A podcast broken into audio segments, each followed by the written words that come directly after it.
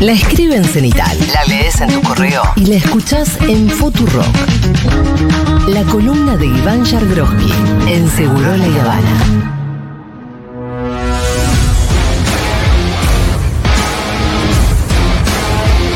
Oh,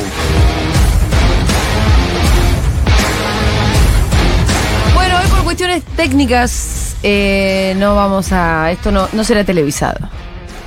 Por YouTube. Pero así que la gente que está escuchando ahora va a tener la dicha y de, de- de- de saber qué es lo que se dice acá. Sí, pero la, privilegio. Después se corta y se sube en Spotify, después la movemos. pero la dicha no es una cosa alegre. La dicha no es, es una verdad, cosa sí, alegre. dice el indio. No, eh, una cosa alegre tampoco es tu newsletter hoy. ¿Cómo no? Realmente es una patada en las bolas. ¿Sí? ¿Te parece? ¿No? No sé. Empieza, ¿vos lo leíste hoy? No. De ¿Ah, no? confieso que me levanté muy tarde porque bajé la adrenalina a las 4 de la mañana. ayer. No le quiero hacer ma- mala, no es que le esté haciendo mala verdad, publicidad. ¿Cómo fue el coso? Bien, el debut. Bien, bien. ¿Bien? Muchos nervios, pero bien. sí, ¿Bien? se- estuvo ¿Salió bien. bien? La rompió, Perdón, el eh. Pitu la rompió, la rompió. Perdón que yo ayer estaba justamente hasta última hora clavado con el teléfono Sí. llamando, qué sé yo, y había dos personas eh, a las que llamé que se escuchaba de fondo duro. Ah, mira, bueno. Bueno, bien. Sí. Estábamos ahí. Estabas ahí armando tu off the record. Exactamente. Estamos hablando del muy buen newsletter de Cenital. Tienen que traer a cenital.com Sí. y ahí asociarse y suscribirse al newsletter. Y les va a llegar los martes a la mañana una cartita de Iván. Sí. Exacto. Sí, ¿Qué aparte empieza? te llegan otras cosas. Bueno, después Sí, vos te suscribís a todos los newsletters que, que tiene Cenital, que son un montón de variadas temáticas. Ajá. Bien, el de hoy de Iván empieza con una reunión Sí. con Bullrich. Mía. Ah, bueno. Cuento una reunión que. No. No, pará. No, no. Una te creo, reunión. boludo, No, no, no, no. No, no sería importante. No, tampoco sería algo malo. No No, no, no pero la no- sos un periodista que se Pero no sienta sería con una figura importante. política. No sería, no sería, no sería ¿te de interés no? público. Es una figura importantísima de la política argentina. Sí. No, por eso ella sí. No, Iván. Claro, También. exacto.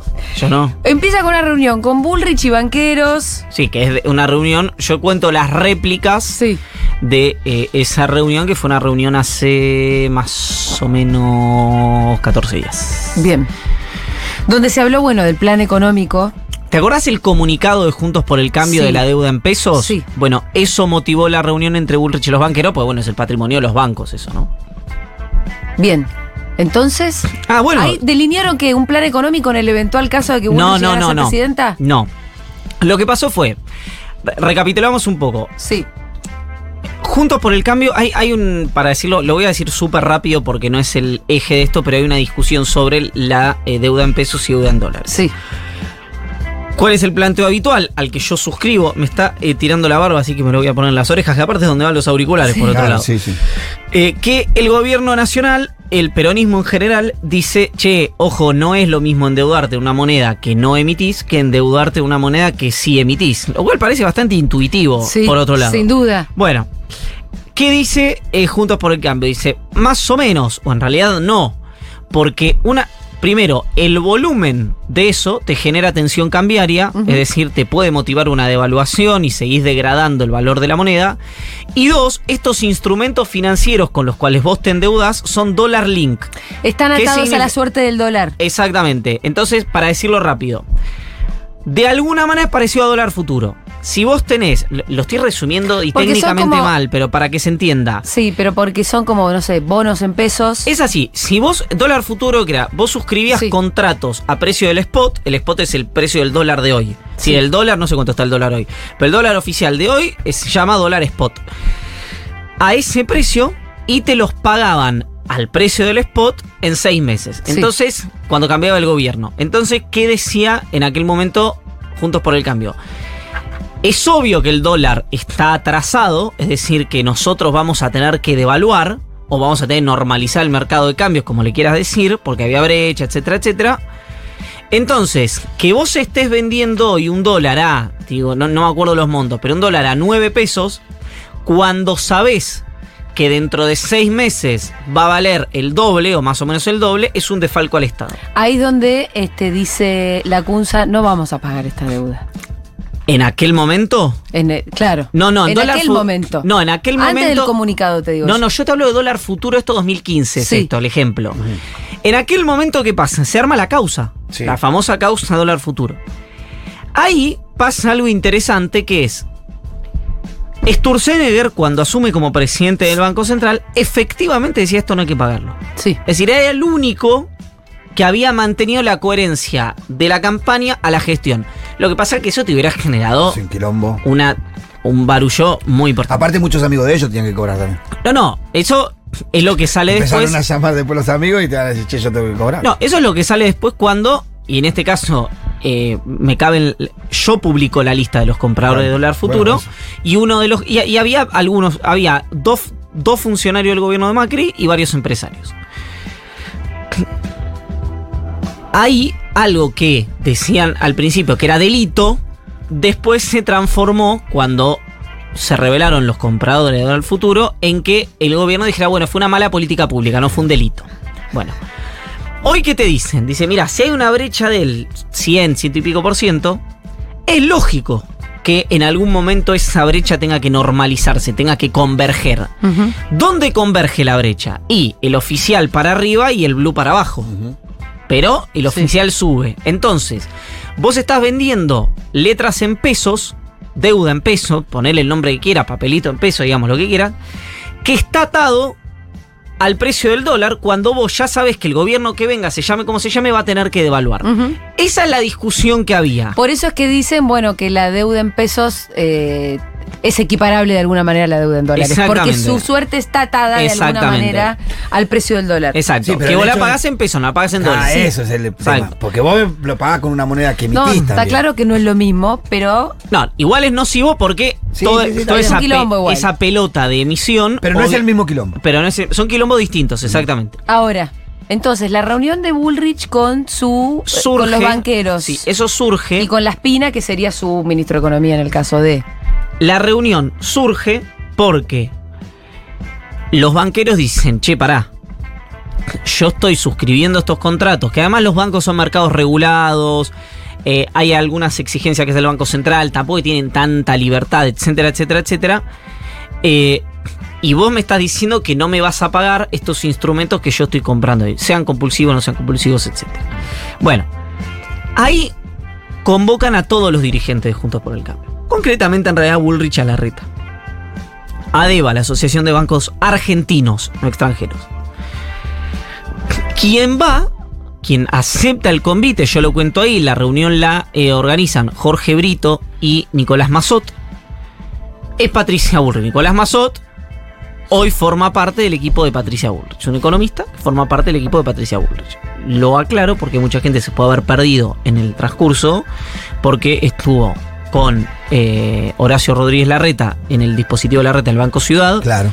y en realidad como parte, digamos, de ese esquema, y cuando se especulaba que Monzó podía desembarcar en el horacismo, y antes fue eh, candidato a concejal en Tigre, porque él quiere ser intendente de Tigre, por eh, Facundo Manes, en La Paso, contra Diego Santilli en la provincia de Buenos Aires. Ah, Entonces, esa secuencia ocurre porque los banqueros dicen yo quiero hablar con la gente que puede ser, que puede comandar la Argentina y me está diciendo esto en este comunicado. Nadie niega, prácticamente te diría, ni siquiera en el más estricto off, eh, en Juntos por el Cambio, que el objetivo que tiene Juntos por el Cambio es que esa eh, disrupción cambiaria, Sí. esa devaluación, Sí. la haga este gobierno y no la haga el Y no gobierno. la hagan ellos. Eso de movida. Punto número dos. También es cierto que se impone una pregunta. Que es. Hoy hay un dólar. Ahí, digamos, tenés entre el oficial y el. y el, para- el- el El- paralelo. O si no, el, oficial y el MEP. O el CCL o cualquiera de los dólares financieros que son perfectamente legales, digamos, ¿no? Esos son legales, sí. Pero tenés una brecha muy grande. Esa brecha, está claro que Argentina con esa brecha no vive, no puede vivir, tiene un nivel de distorsión que es brutal. Tenés dos maneras de resolver ¿Cuál es el eso. porcentaje? No sé, ¿no? Ahora debe estar en ciento y pico por ciento. Debe estar en. No, un po- abajo del 100 por ciento, 80, 90 y pico por 90. ciento. Ahora, recordemos que Kisilov devaluó en 2014 por una brecha del 35 por ciento. Bueno, es decir, es una Para brecha. achicar esa brecha que ya era muy distorsiva. Exactamente. Es una brecha grande de Sí. la que estamos hablando. Bueno, vos tenés, según eh, entiendo yo, seguramente si acá sientan a Agis, a la Kunza, a Kisilov o a, no sé, eh, la Espina, a otro, capaz que tienen más opciones, es o devaluás, Mm. ¿no? Con un plan, lo que te haga bajar los paralelos o los financieros, y bueno, y devaluás, entonces sube el oficial, o desdoblás. Como en algún momento dijo Melconian, a Fantino, dijo, vos no podés cobrar lo mismo el dólar fideo que el dólar Miami, Y no, ¿no?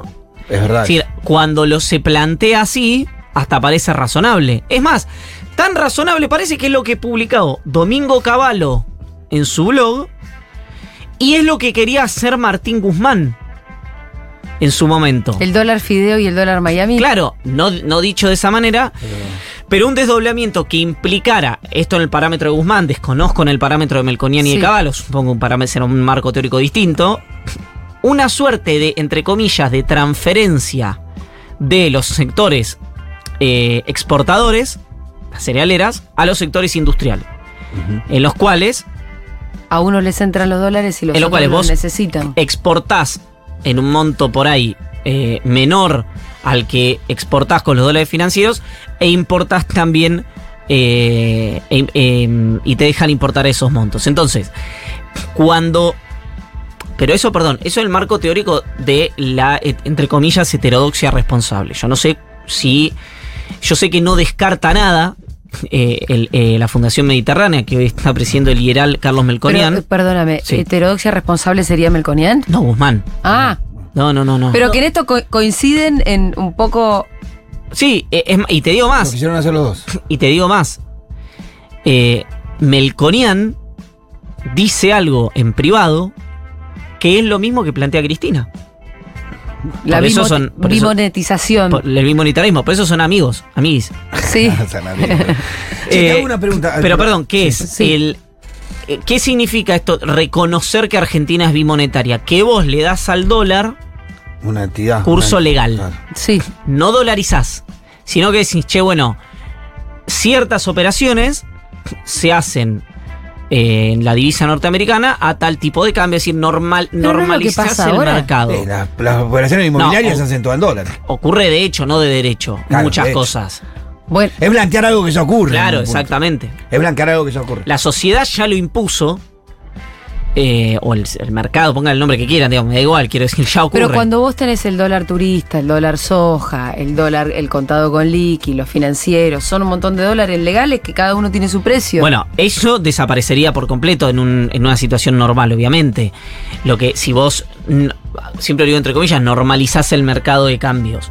Lo que digo es, cuando eh, a vos hoy entras a eh, zona, puedo decir... eh, Sí, puedes decir cualquier marca. A Zona Pro, o Sí. Argenpro, o cualquiera, o a Mercado Libre, o a cualquiera de esos lugares donde vos alquilás, te fijás departamento para alquilar. Muchos la ma- están en dólares. Exactamente. Entonces, y vos decís, ¿eso es legal? No, no es legal. Ahora ocurre. Y, y- y los propietarios lo publican en dólares y los inquilinos, eh, muchos lo en pagarán dólares. en dólares. Y- Ni hablar eh, que, bueno, ya ni hablar que para comprar una casa bueno. hace miles de años que solamente se paga en dólares. Yo te hago, te hago una pregunta en cuanto a la devaluación. Sí. Porque evidentemente por lo que decís, o sea, el gobierno que venga, sea del color que sea, debe devaluar. ¿Alguien habló de las formas? Porque la última vez que el Macrimo o el PRO devaluó, que liberó el dólar, nos dejó a todo culo para el norte.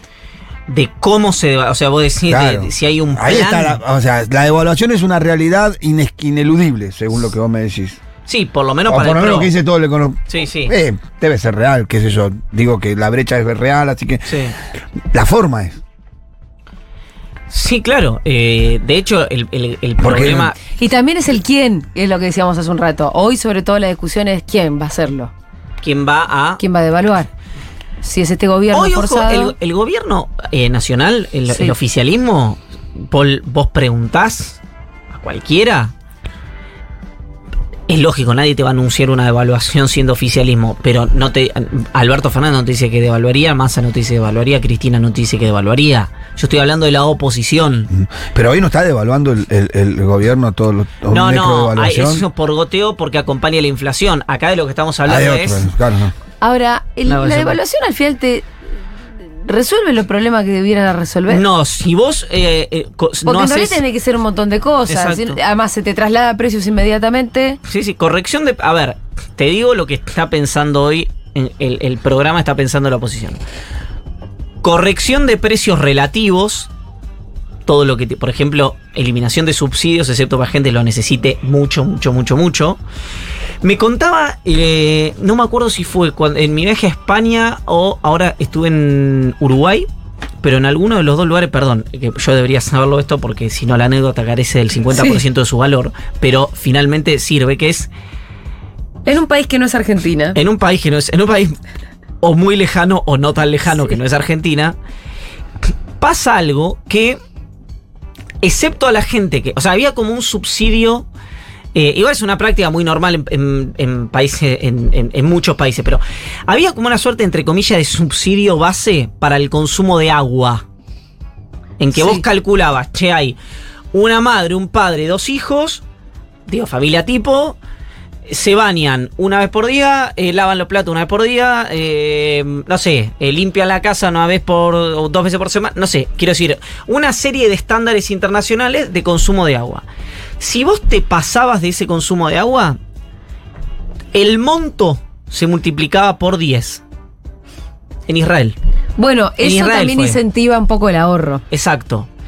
Entonces, cuando yo veo hoy, paso por, yo vivo en el barrio de Parque Chas, en eh, Palermo. En Palermo, en Buenos Aires. Sí. Estoy mal, mal, Pa- mal. Palermo es un barrio que no Dale es Parque Chas. Sí, dale un GPS a Iván. ¿Qué crees? No, bueno. Y veo que cuando eh, salgo a caminar con mi nene, Sí. hay por lo menos entre 7 y 10 encargados que están baldeando la vereda. sí. Están Yo a los Franchella ahí, ¿no? Esto no es contra los encargados, por favor, que no, se No, enoje no. nadie Ojo, acá, porque ¿no? es uno de los gremios más sensibles que hay. que eh. mandó una carta de documento cuando nos digo, pero- encargado tremendo. Cuidado con ese gremio. Perdón, digo esto como digo eh, que vos eh, vas y eh, alegremente regalas planta con Sí. agua potable, qué sé yo. Me parece que hay costumbres acá que se naturalizan. En un momento usabas el agua potable para empujarla. No sé si no sigue siendo, digamos, ¿no? Si el hino- alguien siempre. Me gusta estar, me gustaría saber. esto, me Sí, la. Galmarini, sí. Vos, el- el- yo tiro la cadena y estoy tirando agua Sí, potable. pero hay, claro, hace un circuito de. Es agua hay- potable. Pero hay un circuito de recta. ¿Verdad Bueno, que el otro día quiero aquí decir que es- decía que había un circuito de recuperación de determinada agua cuando estabas en la ciudad? Lo O que, sea, la que te bañabas. Israel, que tenía un problema de agua, lo solucionó en parte de esa manera. Dijo, esto lo, lo puedo Y a Europa va ese camino ahora. Por la Bueno, Yo te regalo la que necesitas. Ahora te pasas un poquito de esto Y te parto la y cabeza. te parto la cabeza. Porque eso, perdón, tengamos a bien entender, lo digo lo mismo con, los, con la energía, no te sé que es un bien escaso. No te están cobrando por respirar. Te están cobrando por algo que se va a ir acabando, digamos, ¿no? Y es eh, algo muy gravitante para la vida de un ser humano, el agua. Sí. ¿No? Entonces usarlo para cosas que no son vitales, francamente parece extraño. Pero esto tuve... Al perdón, mismo tiempo, como decís esto, también digo, es un derecho humano que debería estar garantizado para toda la Totalmente. humanidad. Totalmente, pero por eso digo, Y no cobrado. por eso digo, el- lo que pasa es que vos lo tenés que... Yo, yo te digo, el agua es gratis, Sí. hasta un cierto punto. Sí, sí, hasta. eh, Hasta un cierto punto de consumo me refiero. Entiendo. Eh, perfectamente discutible eso. Lo que digo es, hoy no hay, por lo menos en nuestro país, eh, conciencia sobre los que los recursos son finitos, o perdón, o que los recursos, hay recursos escasos que los demanda el mundo y nosotros, Mi hermano cuando fue a Europa en el 2015-2016 me, me decía que una de las cosas que más le corrigieron era que cerrara la canilla, que era el uso que hacía el agua. Bueno, Me fui a lavar los platos, no me dejaba lavar nunca más los platos. dice. Claro, le Porque- gastado todo el agua Sí, de. No, flaco, cerrar la canilla y como que tienen una conciencia Sí, con el sí, agua distinta. ¿Cómo llegamos hasta acá? porque estábamos hablando, eh, yo dije que iba a haber eh, uno de los planes, porque vos me dijiste, ¿qué pasa si devaluás Sí. sin un plan integral? Yo te digo, si vos, no, si vos devaluás sin plan integral, eh, lo único que haces es preparar la próxima devaluación. La pregunta es, ¿qué es un plan integral? Sí. Bueno, es una respuesta que obviamente no daré yo, sino que la darán los candidatos a ministro de Economía de cada uno de los espacios políticos, ¿no? Ajá. Obviamente. Ah, un dato. Sí. Un dato interesante que no llegué a publicarlo porque me lo contaron cuando venía para acá. Hay une economiste. Sí. Se dice, ¿Es no, es no binario? Dije bien, ¿no? No, porque no quiero decir si es hombre o mujer, lo dije Ah, bien. sí, sí, Sí, sí. Más o menos. El, E del economista, economista es un economista, ¿no? Ah, está bien. No se le pone la, la Ah, hace falta. razón. Un economista, esta gracia, Pitu, que llamó Sí. a alguien en el Ministerio de Economía de la Nación para preguntarle con quién eh, iban a hacer la transición. Ah, no. ¿Ya? Ya están comiéndose el- el- la cena ante el pot. El pot ante la Ah, cena. pero, pero la derrota, de- derrotadísimo. No, no. No, al revés. A Los otros están cebadísimos. Al revés. Ah, pará, pensé que, pens- eh, pensé que era al revés el llamado. No, no. El economista Repito, era de la oposición. Hay un economista Pens- de la oposición que llamó a alguien en el Ministerio de Economía de la Nación ¿Quién se va a hacer cargo? para Eh, preguntarle. Para un poco. Qué lindo para un que poco. se la peguen en la pera, hermano. Para un poco. No, pensé que era al Qué revés. lindo. Pensé que era del ministerio, le llamaban y le decían, che, No, ¿dónde, no, no, ¿dónde no. te dejo los papeles? No, Es- me pareció interesante. Se están desayunando la cena estos muchachos. Pero eh, Bueno, sí. también hablaba eh, con. eh, en, en- en esa reunión, digamos, lo interesante me parece que pasó, volviendo a la reunión de Bullrich y los bancos, es que salió un comunicado conjunto que yo diría que más bien eh, responde a la posición de los bancos que a la de. eh, La política. que a la de Bullrich. Y a la de ¿no? Bullrich.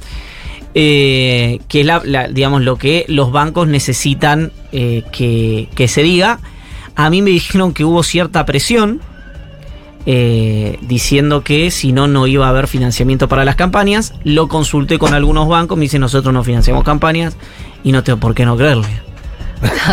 Eh, con Vos lo ahí cual, pones un grupo económico comprando un plan económico. no, a eso lo digo por O eh, contratando la ejecución de un plan Claro, económico. eso lo digo porque eh, es lo que está pasando eh, abiertamente, eh, no, hay, no es que es algo sotoboche. Es decir, hoy Carlos Melconian es el presidente de IERAL de la Fundación Mediterránea y está eh, armando un plan económico para el próximo gobierno.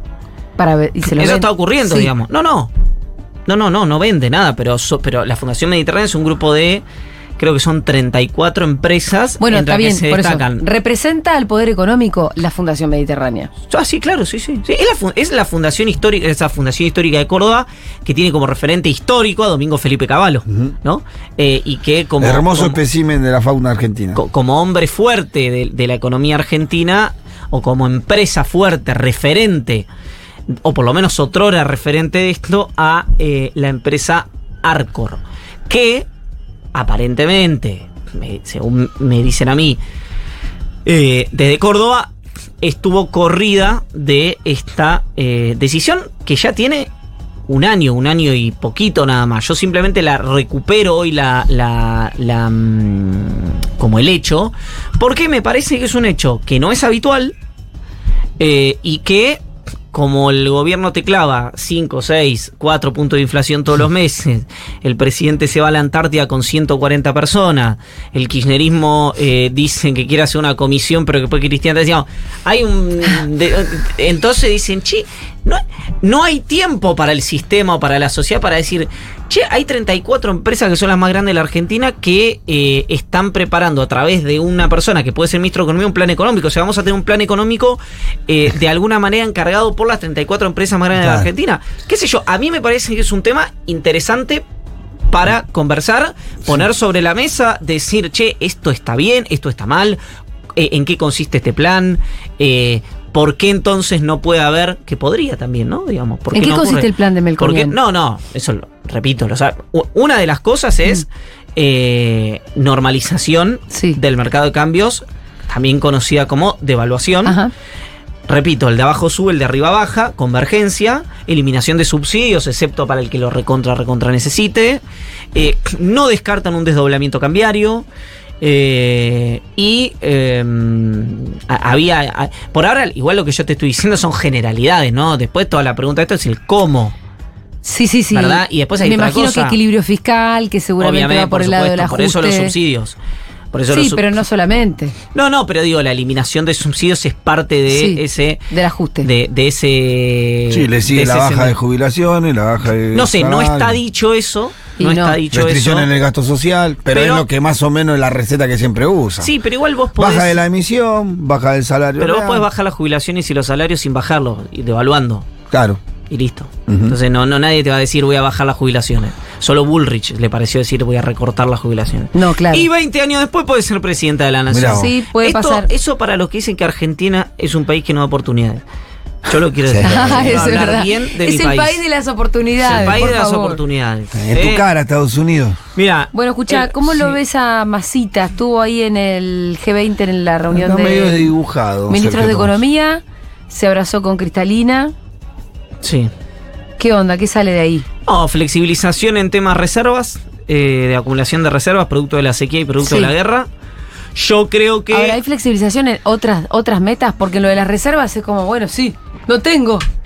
No, sí, pero no, no, no, no funciona eh, así. No funciona diciéndole, boluda, obvio. Pero, pero No funciona así. Tenés que ir, y tenés que ir, negociar y correr el riesgo que te digan que no. Alguien me decía ayer, ¿por qué te diría que no el fondo? Para, ¿Por qué te para diría que no? empujarte al precipicio. Claro. Digo, bueno, tampoco estamos, ¿viste? Porque por un lado hay un discurso que el fondo son malos, oscuros, etcétera. Después dicen, ¿cómo el fondo te va a empujar al precipicio? Bueno, o, o son malos y te pueden empujar al precipicio, o no son malos y no tiene sentido que te empujen al precipicio. Aparte ya no empujaron una vez. Aparte ya una vez te empujaron. Una vez hicieron tiki, vemos. te- te cor- que en realidad para mí siempre es el mismo. Yo ya lo he dicho acá. Ya lo he dicho acá. ¿Qué? El problema no es el Fondo Monetario, sino Los que los le políticos argentinos. Claro. Y sí. Los que le piden al fondo Es, son el problema. Vos, claro, o vos generás las condiciones para no ir al Fondo Monetario, O o si vas al Fondo Monetario, porque vos generaste las condiciones para generaste ir. las condiciones para ir al Fondo Monetario. Claro.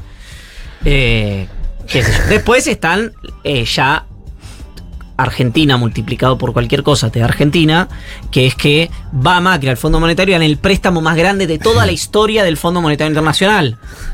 Entonces che, te parecía, de verdad. Claro, Esa parte no. esa Vulnerando los estatutos, politizando el organismo, etcétera, etcétera, etcétera. Bueno. eh, Hay una responsabilidad del fondo también y hay eh, no, relaciones políticas supuesto. del fondo. Absolutamente. Eh, bueno, pero entonces le- le- solamente le, mm, le No, la los- flexibilización de reservas. de reservas. Hasta ahora yo no tengo confirmado, y es más, creería que no va a ocurrir, que no va a haber flexibilización de tema déficit. Porque aparte no tener reservas no es solamente un problema ante el fondo. Claro, es un problema entre nosotros. No, no, no, de hecho, el, el tema de la general. flexibilización de reservas es eh, interno. Claro. Por eso eh, eh, van, a- van a negociar los gobiernos, digamos, esa flexibilización. Porque si vos, vos podés tener, el- es fungible, vos tenés, no sé, 20 mil palos. O los gasto adentro, se lo doy al fondo. Pero si Claro. lo doy al fondo, me la pongo de gorro. Por eso te dicen, che, bueno, bancamos un poquito con el tema reservas. Acá es interesante porque lo discutimos nada más que unas 7 millones de veces porque es importante exportar y tener reservas en el Banco Central, sí, bueno, justamente para que... Te, te hago una, una pregunta, quizás sabes, quizás no sabes, no, quizás no tiene que ver con el newsletter porque no lo leí, pero digo, parece bien. El otro día sé que me dijo perdón, alguien... perdón, pero yo lo leo siempre. ¿eh? No, no, pero yo estoy abonado, así que si no lo leo soy un pelotudo, Escuchá, lo pago al ¿sabés pedo. me- alguien me dijo, quiero que recomiendes tal libro. Y le digo, "Ah, lo estás leyendo mucho, no hace un año que no recomiendo un libro. Viste, yo recomendaba libros. Sí, en momento me quedé sin libro para No, la, la Bueno, pregun- perdón. la pregunta es, ¿el ministro de Economía tiene alguna posibilidad de alguna variable económica que le dé favorable para recomponer un poco su figura política? Yo creo que. Porque si sigue discutiendo con la inflación y los niveles de inflación sigue siendo esa, es una discusión perdida. ¿Cómo sería? No, digo, la inflación va a seguir Es en que no va a alza, estar, no va, no va a estar muy el lejos del número que él mismo se propuso, que era el 3 en abril. Eso o- no va a pasar. Massa dijo un 3 adelante en abril. Sí. ¿Vos decís ¿No? que llega? No, un 3 adelante que puede ser 3-9. Yo creo que no llega igual, pero a lo que voy es. 39. No es 3. Puede ser 3, claro, 39. Puede ser 3-9. Es tan, es tan cierto lo que dice Pitu que el mismo chiste que acaba de hacer Pitu.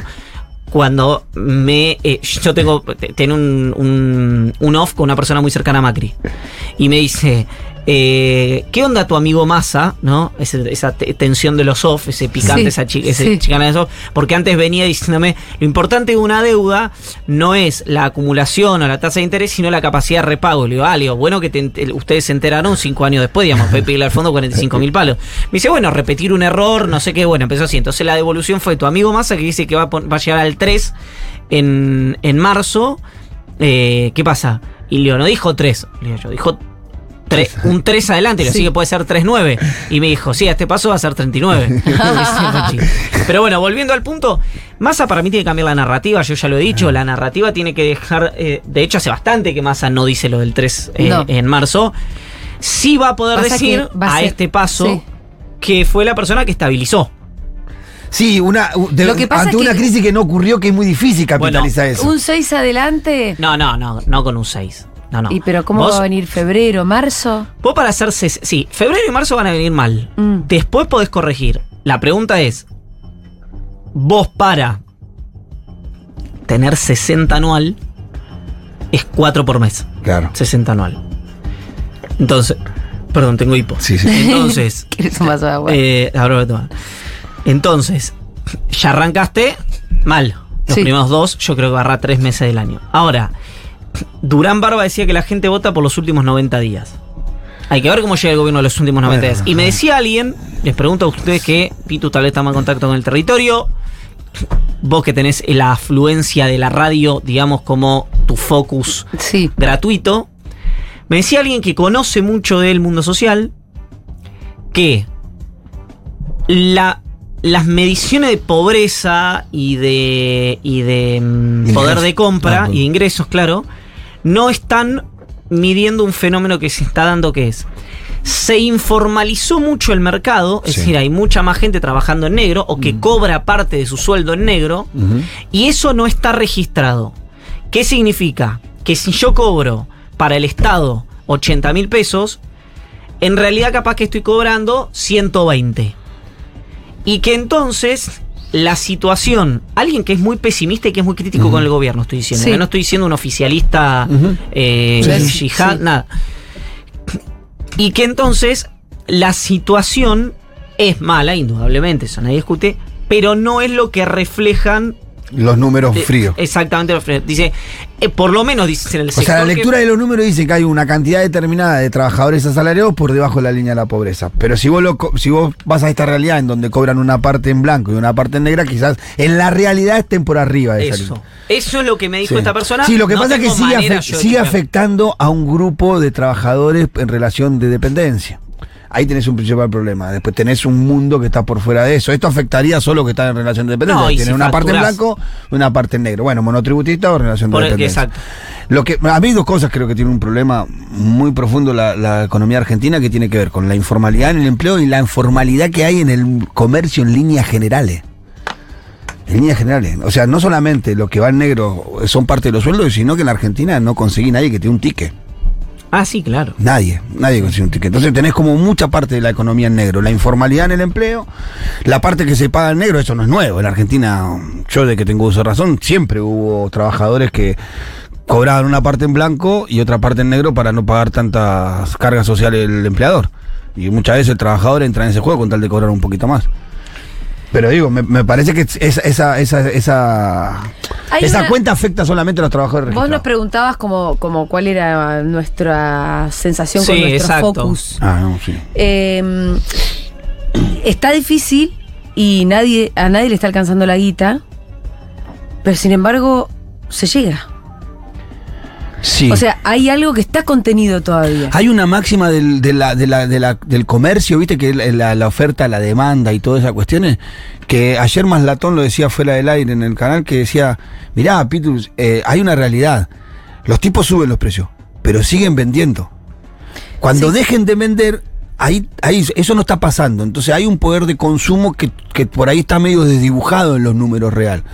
Y yo también pienso un poco eso, de que si subís el kilo del pan, te cobran, te compran. En un momento, si no te dejan de comprar, ya lo dejás de subir. Porque lo que menos querés es no bueno, vender. es el, Eso no se está es la reflejando. libre oferta y demanda. la Pero no se está reflejando en la realidad. Y lo que sí yo veo en el, lo que decíamos al principio del programa, está mu- es, es muy duro para. Se, se llega, pero se llega con la lengua afuera y no todo llega. Hay una parte grande que no llega a fin de mes. En los sectores populares En los siempre lo sectores digo. populares, sin duda, pero Eh, no hay familia que no dependa por lo menos para cubrir una comida del día del comedor. La gran mayoría, te diría cerca del 80% de las familias que viven en los barrios populares, una, una comida la come en el comedor. comida se la cubre el comedor.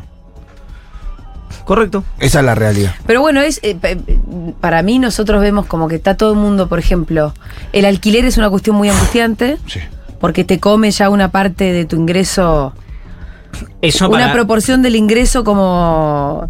Entonces, el que tenía la suerte de tener una casa porque justo la tuvo, porque la heredó, porque se murió su papá y su mamá, por lo que fuera, pero no tiene que pagar alquiler, ya Yo tuve la suerte de que se muera mi papá y mi mamá y no me dejaron Y no te dejaron nada. exacto. Bueno, Eh, un detalle. y es una cosa es tener que alquilar y otra cosa es no tener. Es otro mundo. No, no es otro mundo. ¿viste? En Pero- todos pero lados igual, ¿eh? mucho, Adentro de la villa es lo mismo. Adentro de la villa es lo mismo. No, pero ot- otra. es otro mundo. Otro juego, Otro completamente juego. diferente. Pero por ahí somos la misma clase social.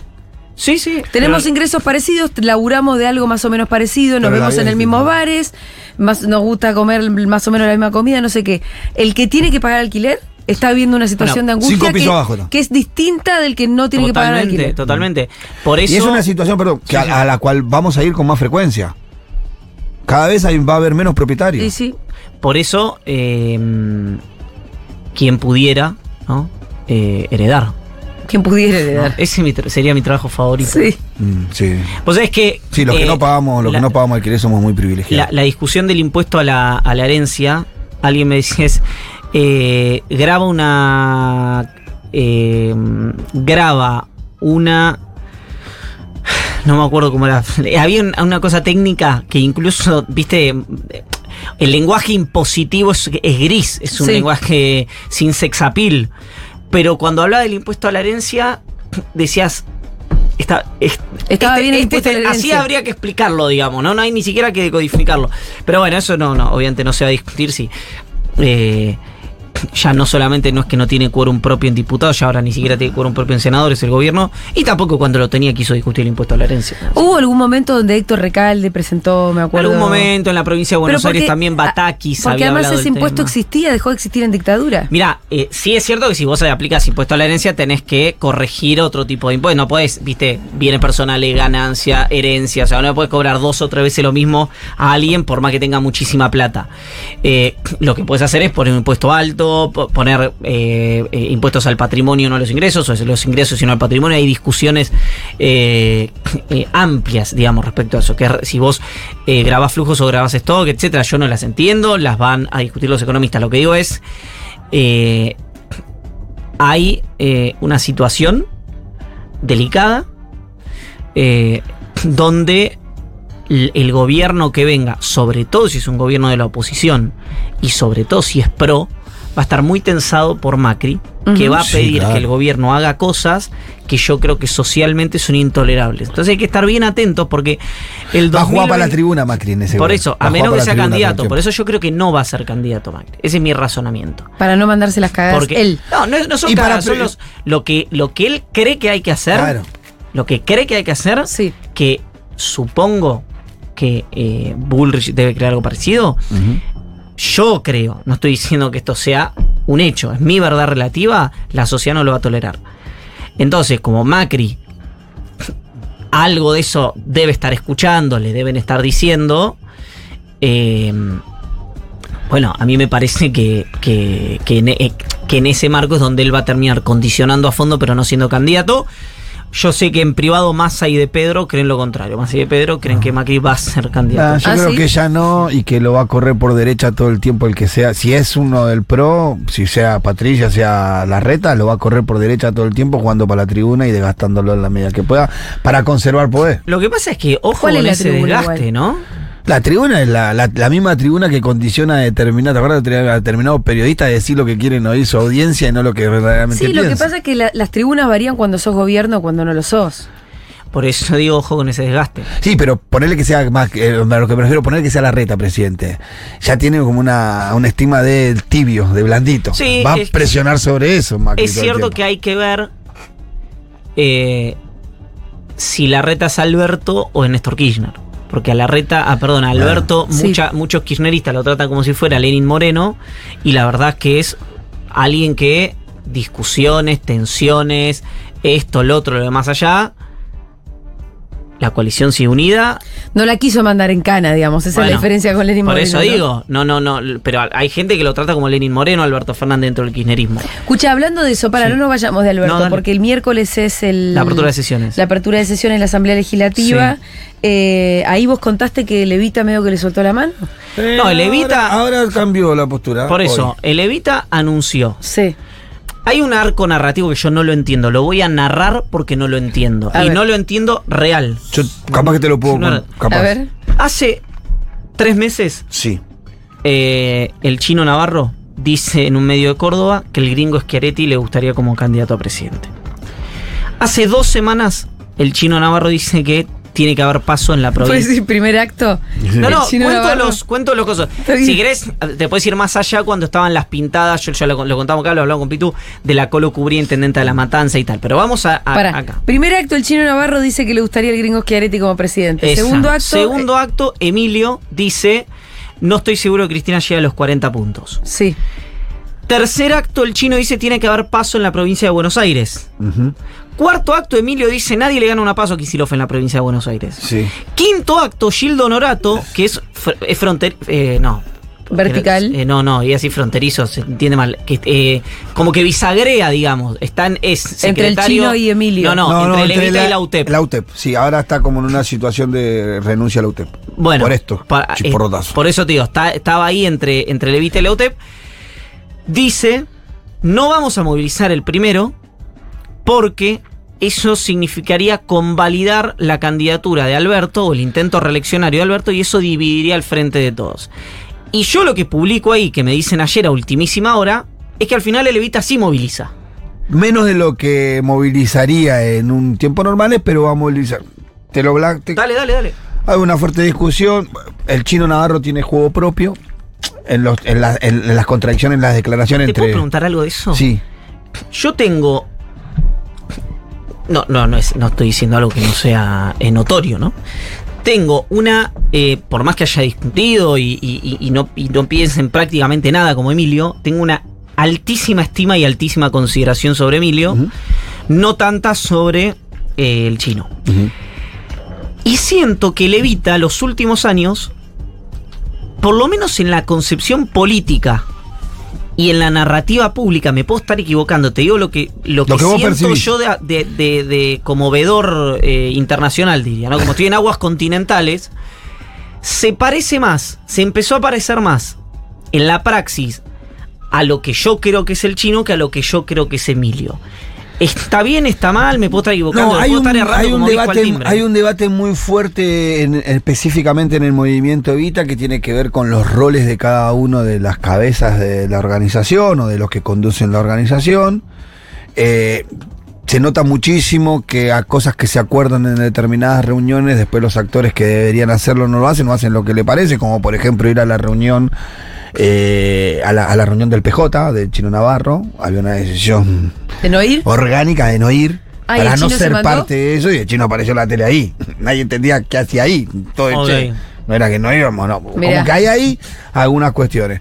Hubo algunos planteos también en cuanto al rol que tiene que cumplir Gildo Honorato en la UTEP, que- que... es contradictorio con que esté el secretario de. eh, eh, con, con que Emilio sea secretario. Eh, Porque se definen algunas movilizaciones y algunas acciones concretas de la UTEP que después son desautorizadas. Lo que pasa es que tanto el chino como Emilio, además de ser cabeza de levita, son funcionarios.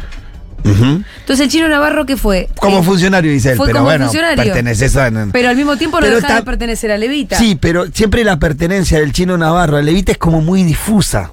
Ajá. Siempre es muy difusa. Inclusive en la orgánica de la organización es muy difusa. Yo igual quiero decir que si yo tengo un funcionario, soy presidente y tengo un funcionario que va y dice, me gustaría otro como candidato a presidente, Es un problemón.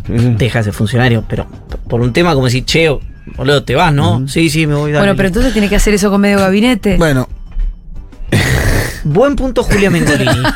se queda sin pero es tuyo en teoría ese. ¿Qué se queda? vos. ¿Qué se Bueno, queda? Oh, pero se No quedaría, es- se queda Noel muy bien, ¿no? No es Guado de Pedro o eh, Guillermo Michel. Entonces, en realidad, no más que decir, che, un funcionario mío Un no puede funcionario- decir, sino que uno de mis hombres Exacto, eso digo. dice eso, ya dejó de ser uno de mis hombres. Exacto, No sé si deja de ser funcionario, Bueno, pero evidentemente dejó de ser de tu círculo albertista. Imagínate la situación en la que eh, sale Fernanda Raberta y dice, la verdad me gustaría mucho que Sergio Uñac sea candidato a Se presidente. pudre todo. Reverta vuela por los aires, salta el tapón, salta la térmica. Raberta, digo, Guado de Pedro, Andrés Sí. Larroque, Luana Bolnovi, cualquier kirchnerista. Vuela ¿no? por que, los aires. Que en lugar de decir quiero que sea Cristina, digan, no, usted decía otro. Me gustaría masa de presidente. No, no, ya no forma más parte del espacio, eso Claro. sí es una cosa así. No vuelve. No vuelve. hay manera. Agarra el teléfono, tira un aljibe y se va. Sí. Agarra, viste, como el chavo. Bueno, en fin. No, bueno, por un lado eso, y por otro lado, paralelamente a esto, la tensión entre la ministra de Desarrollo y las organizaciones fue creciendo en las últimas semanas.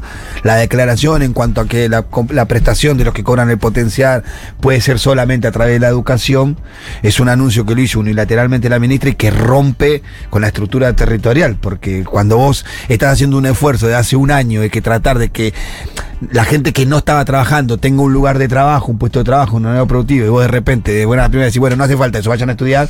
Se me estoy acá boludeando hace tres años, boludo. ¿Por qué no me dijiste que ibas a hacer eso antes? Nos mandábamos a todos a estudiar y nos ahorrábamos este quilombo. Entonces, como eso, bajas, bajas impetu, no solamente los 100.000 los 100 potenciales se bajaron, cayeron un montón de potenciales, inclusive de compañeros nuestros que cumplen tareas diarias, Sí. que están certificadas, todos dejaron de cobrar, no sabemos por qué. Todo eso generó una tensión muy fuerte. En un momento se apuntaba a la ministra, pero alguien en- de la estructura de ley dijo: No, pará, la ministra no es una jugadora libre. Claro. eh, Alberto de esto sabe. Entonces se, se- se puso la tensión con Alberto en declaraciones en las últimas semanas y en la, en la definición de no movilizar y mañana. moviliza a Mágica- alguien. Mágicamente, algunos. no, mágicamente entre ayer y entre anteayer y ayer se empezaron a resolver un montón de esos problemas. Ah, de los planes. De los planes, de llamado, de rect- rectificación en off de la ministro, que ablandó un poco la situación y la contraorden que se lanzó hoy fue, bueno, movilizamos al primero, pero no de la manera en la que íbamos a movilizar antes. Yo creo que esto va a ser una, va a ser continuo esto, va a ser así.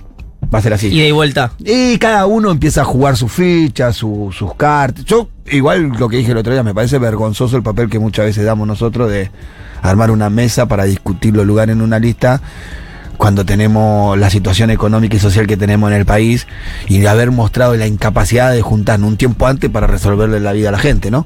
Entonces ahí ya estamos como en- medio peleando en el aire. Tenemos que ir cerrando. ¿Alguna palabra sobre la Magical Mystery Tour a la Antártida?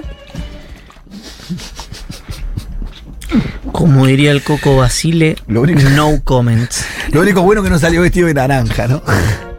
Ese fue Iván Yagroski, seguro la llevan. Hasta el martes, querido.